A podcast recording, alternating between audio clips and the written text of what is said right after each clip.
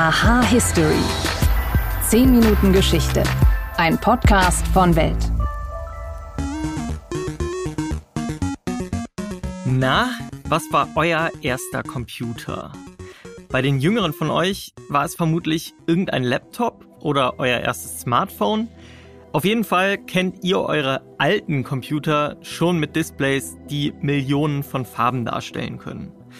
Bei den älteren, da waren es vermutlich Systeme wie MS-DOS oder das alte Mac OS aus den 80er Jahren.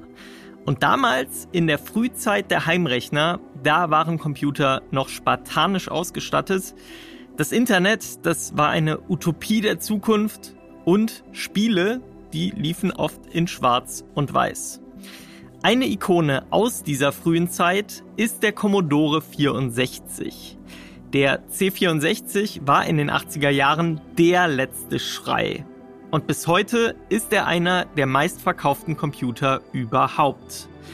Wie der C64 damals zum Instant-Hit wurde, darüber spreche ich in dieser Folge. Außerdem geht es heute um die Jugendweihe und um ihre Geschichte. Hallo und herzlich willkommen bei Aha History. Ich bin Wim Ort und ich freue mich, dass ihr eingeschaltet habt.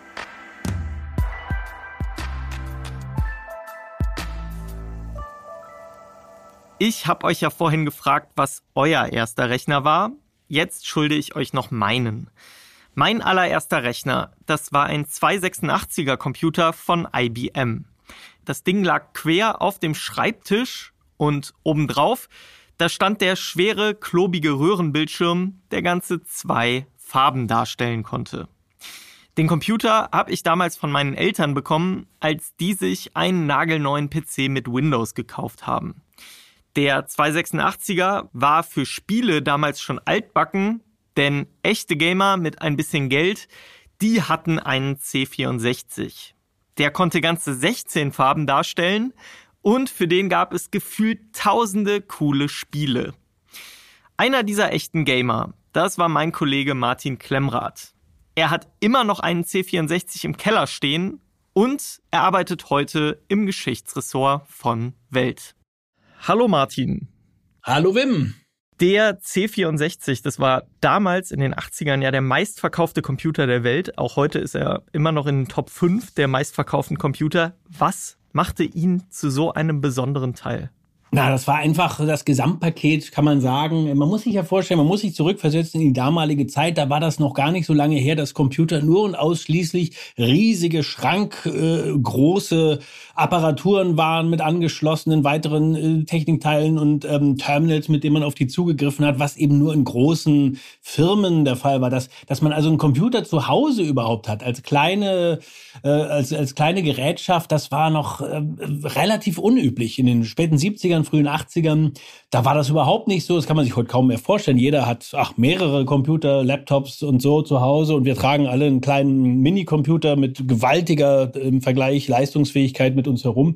Und äh, man, man muss sich da reinversetzen, dass damals dann so eine äh, Innovation wirklich einen Riesenschub bedeutete und der, der C64, der also äh, rauskam im Januar 1982 auf der US-Fachmesse CES äh, vorgestellt wurde, der hatte halt äh, fast schon ungeahnte Möglichkeiten für so Heimanwender. Einigermaßen erschwinglich, also am Anfang noch eher teuer, dann gingen die Preise runter, wie das immer so ist, wenn Sachen neu eingeführt werden.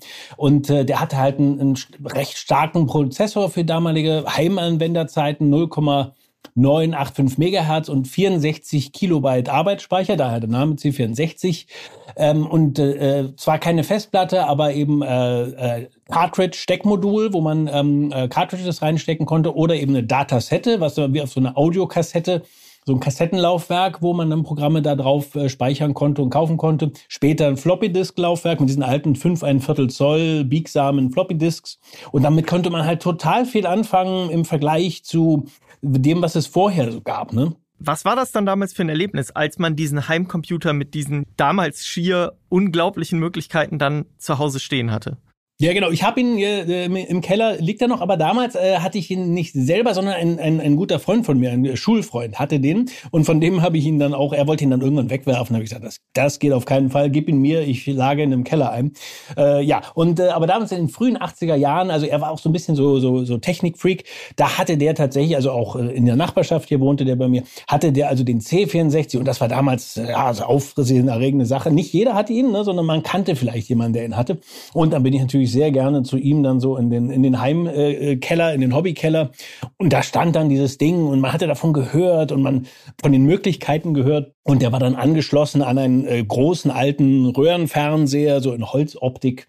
Und äh, ja, es war ein irres Aha-Erlebnis. Also insofern äh, gut, dass wir hier bei Aha-History darüber sprechen, weil das war wirklich ein totales Aha-Erlebnis. Wow, das, wir können jetzt dieses Ding anmachen und selber interagieren damit. Er hat eine Tastatur, was zum Beispiel bei, äh, wenn man früher so ein Spiele, äh, Spielekonsole äh, hatte, Atari 2600, Klassiker, Pac-Man und so, hat aber keine Tastatur. Man konnte nicht so viel damit machen wie eben mit so einem mit so einem C64, mit dem man ja auch ähm, nicht nur Spiele, sondern auch Anwendungen, Büroanwendungen konnte man Drucker anschließen, Briefe schreiben da drauf und so. Also man konnte plötzlich also ungeahnte Möglichkeiten.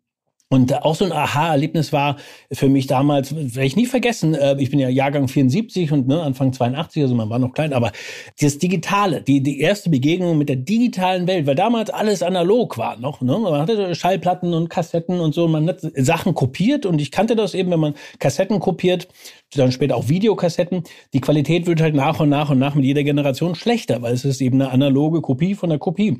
Und äh, weißt ich weiß noch, wie er mir dann erklärte, die Spiele, die er sich da kopiert, die werden nicht schlechter. Die sind gleichbleibend. Es ist eben ein Klon und keine Kopie, weil Nullen und Einsen werden rüberkopiert und da, da wird nichts schlechter. Also, und das weiß ich noch genau. Das war ein totales Aha-Erlebnis. So, oh, das ist, das ist digital im Gegensatz zu analog. Und da begann so die, die, die Reise in die Welt der Computer.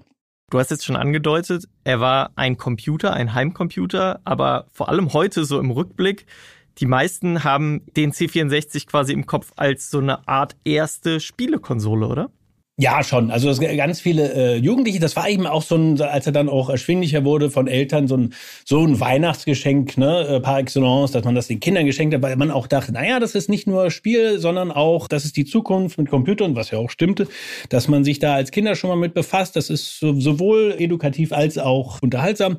Und so war es dann auch, naja, aber wie Kinder und Jugendliche so sind, den größten Reiz haben natürlich die Spiele. Und da hatte er eben wirklich auch viel zu bieten äh, für die damalige Zeit. 16 Farben, was wirklich wirklich damals farbprächtig war. Denn zum Beispiel, also PCs waren noch so Grünmonitore, ne? diese, diese monochromen grün auf schwarz und das war's dann so. Ne? Und damals dann also 16 Farben, also schön bunt im Vergleich und ein Soundchip, der, der beste Soundchip der 8-Bit-Ära tatsächlich. Also er stellte damit wirklich die Vorgänger in den Schatten und, und tolle, tolle Spiele. Da, da, da, ach, eine Riesenliste. Wer damals dabei war, erinnert sich auch. Da kann man wirklich ganz viele auf der Elite, was ja sogar 3D-Vektorgrafik war. Ne? Also man hat, die Programmierer haben eben aus dem C64 auch unheimlich viel rausgeholt. Das war, das war unfassbar, wie viel viel Spielspaß, wie viele Möglichkeiten das hatte, wie was für äh, große Ideen da, also ne, eine Riesengeschichte, die man da nachgespielt hat. Oder auch dann sowas wie Pitstop, eben eine tolle Formel 1 Rennspiel. Simulation oder Impossible Mission, wo man dann überhaupt, dass man mit dem Joystick man, man die Spielfiguren steuert und so. Also wir könnten jetzt hier 20 äh, Minuten weiter Sachen aufzählen, äh, die es damals gab. Ne? Tolle Spiele. Definitiv. Kommen wir mal zum Unternehmen, was dahinter stand. Commodore, Commodore. Das ist ein Unternehmen, heute auf dem Computermarkt ist das ja kaum noch vertreten, wenn überhaupt. Wer stand da dahinter? Also mit Bill Gates oder Steve Jobs oder so hatte das ja nichts zu tun. Nee, genau, es war jetzt nicht so ein, äh, Commodore war da äh, nicht äh, so ein Kind dieser äh, Silicon Valley Zeit, wo dann eben Apple und so weiter gegründet wurden, ähm, so diese, diese kalifornischen Flower Power Entwickler, sondern ähm, tatsächlich also der Vater des C64 und auch äh, von Commodore hieß amerikanisiert Jack Tramiel. Der war ein Holocaust-Überlebender und hat ursprünglich in Europa gelebt und ähm, hat das Ghetto von Lodz überlebt. Äh, ganz bewegtes Leben gehabt. Ne? Hat das Konzentrationslager Auschwitz überlebt als Zwangsarbeiter in Lager in, in Hannover. Ist dann 1945 von der US-Armee befreit worden Also eben, ja, zunächst ein ganz bitteres Schicksal, das sich dann aber zum, zum Guten äh, gewendet hat, als er dann in die USA äh, ausgewandert ist. Und äh, dort hat er dann in den 50er Jahren das äh, Unternehmen Commodore aufgebaut. Und das war zunächst eine Schreibmaschinenfirma. Und ja, erst so der Einstieg in die Computerindustrie ging dann äh, über, eher über Taschenrechner. Und dann später, so in den 70er Jahren, äh, dann den Commodore PET, den vielleicht manche auch noch kennen, PET und dann den äh, im, im englischen VIC 20, im deutschen VC 20, der im deutschen äh, als Volkscomputer beworben wurde 1980. Und das war dann da schon so der Ansatz, dass man erschwinglichere Computer für zu Hause, was damals noch so ein neuer Ansatz war, den hat er dann verfolgt und der C64 war dann so ein Gamechanger. Für ihn war dann ja relativ bald nach dem C64 auch, glaube ich, Ende bei Commodore, wenn ich das richtig im Kopf habe. Aber er hat im Grunde da weitergemacht, wo er aufgehört hatte. Ja, es gab ein bisschen Streit. Er wollte seinen Sohn unterbringen ähm, in der Firma und also er ist da ein bisschen sozusagen rausgedrängt worden äh, von Commodore, aber das hat ihn ja sich schnell berappelt. Also ähm, äh, er hatte dann seine Commodore-Aktien verkauft und sich dann eingekauft wiederum bei Atari. Ne, auch eine riesen, riesen Marke, Riesenfirma. Und dort hat er dann zusammen mit seinem Sohn ähm, weiteres Erfolgsmodell konstruiert, mitkonstruiert, den Atari ST. Kennen viele eben auch noch, ne? Atari ST, was dann so eben später äh, 80er, was dann wiederum in Konkurrenz ging mit Commodore, nämlich dem Commodore Amiga vor allem Amiga 500, kennt auch noch, hat, den hatte ich dann auch, ne, den C64 habe ich beim Kumpel mit, mit äh, betreut sozusagen, den Amiga 500 war dann mein erster eigener Computer. Na, das ist vielleicht mal eine andere Folge dann von Aha, ähm, der Amiga, weil das ist auch, äh, ne, das ist nochmal eine ganz eigene tolle Sache, der Amiga, der dann quasi die Fortsetzung wurde, den viele, mh, hm, also sagen wir aber Gamer, fanden dann den Amiga 500 besser als den Atari ST, wo dann Tramiel, wie gesagt, ähm, beteiligt war. Äh, der Atari ST dafür bei Anwendern jetzt von Büroanwendern, weil der seltener abgestürzt ist, war dann der beliebter und äh, ja, dann auch ganz spannend, wie es dann eben weiterging. Ja, du deutest es schon an. Er ist dann ja auch zeitweise wieder zurück zu Commodore gekommen, ne? Aber am Ende des Tages, heute gibt es beide Unternehmen nicht mehr. In den 90ern war dann irgendwann Ende, kann man sagen, oder? Genau, er wechselte dann zurück, aber ja, dann haben sich die Zeit, wie das so ist, dann sich geändert. Es ging dann total in Richtung PC. Ne? Die sind dann so weggaloppiert mit immer größerer Rechenleistung und da sind dann so Anbieter wie Commodore und Atari ins Hintertreffen geraten und äh, wirklich so die IBM PC kompatiblen. Die haben dann sehr stark übernommen. In Amerika dann auch Apple. Also meine Wahrnehmung war immer, bei uns war Apple eher ein Nischenprodukt noch lange Zeit, länger als in den USA. Heute ist Apple natürlich äh, ganz weit vorne, aber das war dann wiederum auch eine spätere, zumindest bei uns spätere, spätere Entwicklung. Aber erstmal war es so die, die PCs, die dann ähm, auch bei Gamern ähm, dann Commodore und Atari ziemlich verdrängt haben, ja. Martin Klemmrath, vielen, vielen Dank für deine Zeit. Jo, gerne. Tschüss. Vom kultigen Rechner aus dem Westen geht's jetzt in den Osten. Denn ein absoluter Großteil aller Jugendlichen in der DDR die feierten im Alter von 14 Jahren ihre Jugendweihe. Aber obwohl das Fest vom Regime zu einer Veranstaltung der DDR erklärt wurde, sein Ursprung, der liegt ganz woanders.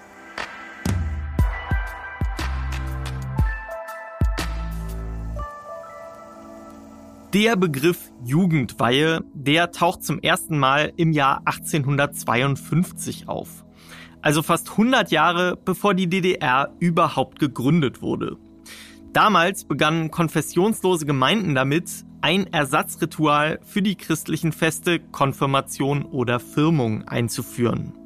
Und auch inhaltlich wurde die Trennung von der Kirche festgezurrt, so organisierten die Gemeinden eine Art Geschichtsunterricht, der freigeistige Werte abseits der Kirche vermitteln sollte und zum Abschluss, da gab es eine feierliche Zeremonie. Ihre erste Blütezeit hatte die Jugendweihe dann von 1918 bis 1933, also zur Zeit der Weimarer Republik.